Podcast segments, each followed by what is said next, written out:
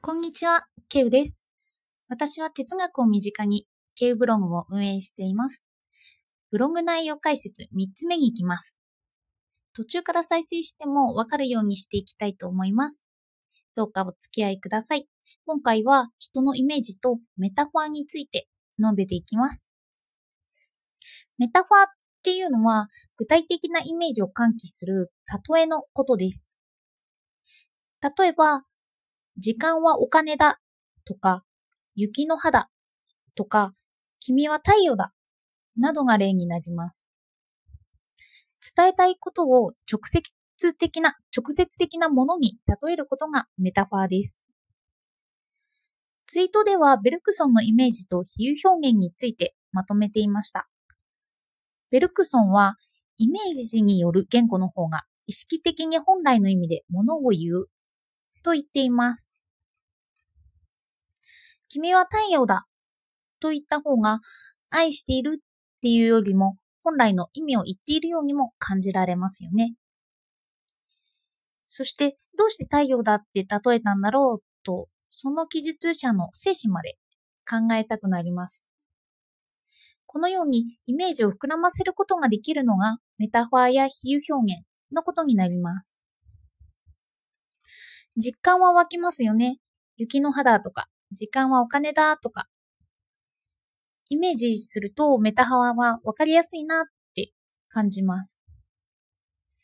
でも、メタファーだけでは欠けているとベルクソンは言います。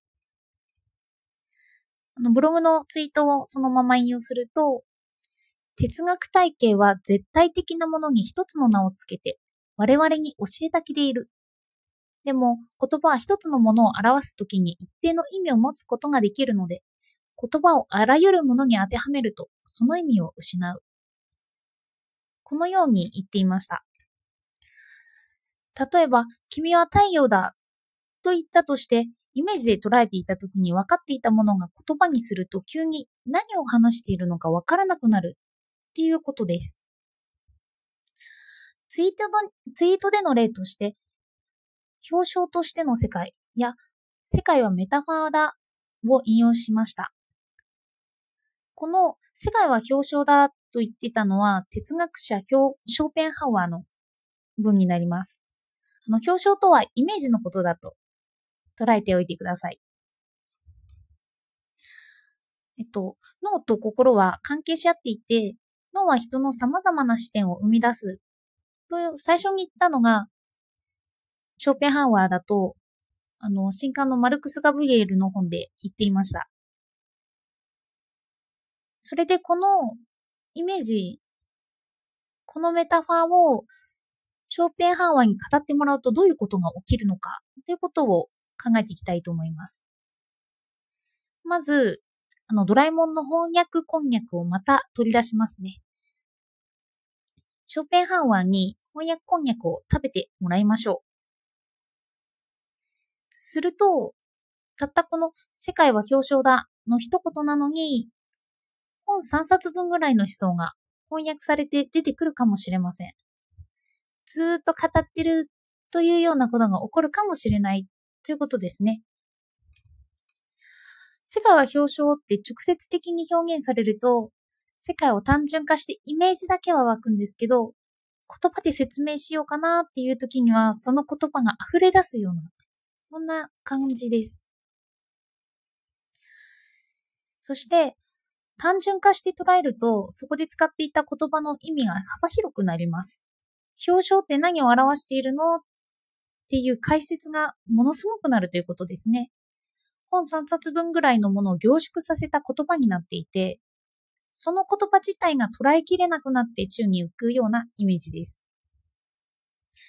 なので、言葉で表せられなくて、イメージしかされていないということになります。言葉にすると膨大な量になりますよね。私も表彰という言葉、まだちょっとイメージがつかみきれていないんですよ。表彰という言葉にいろいろな意味が足されて言葉がわからなくなってくるんですよね。そこでこんな疑問が浮かびませんか？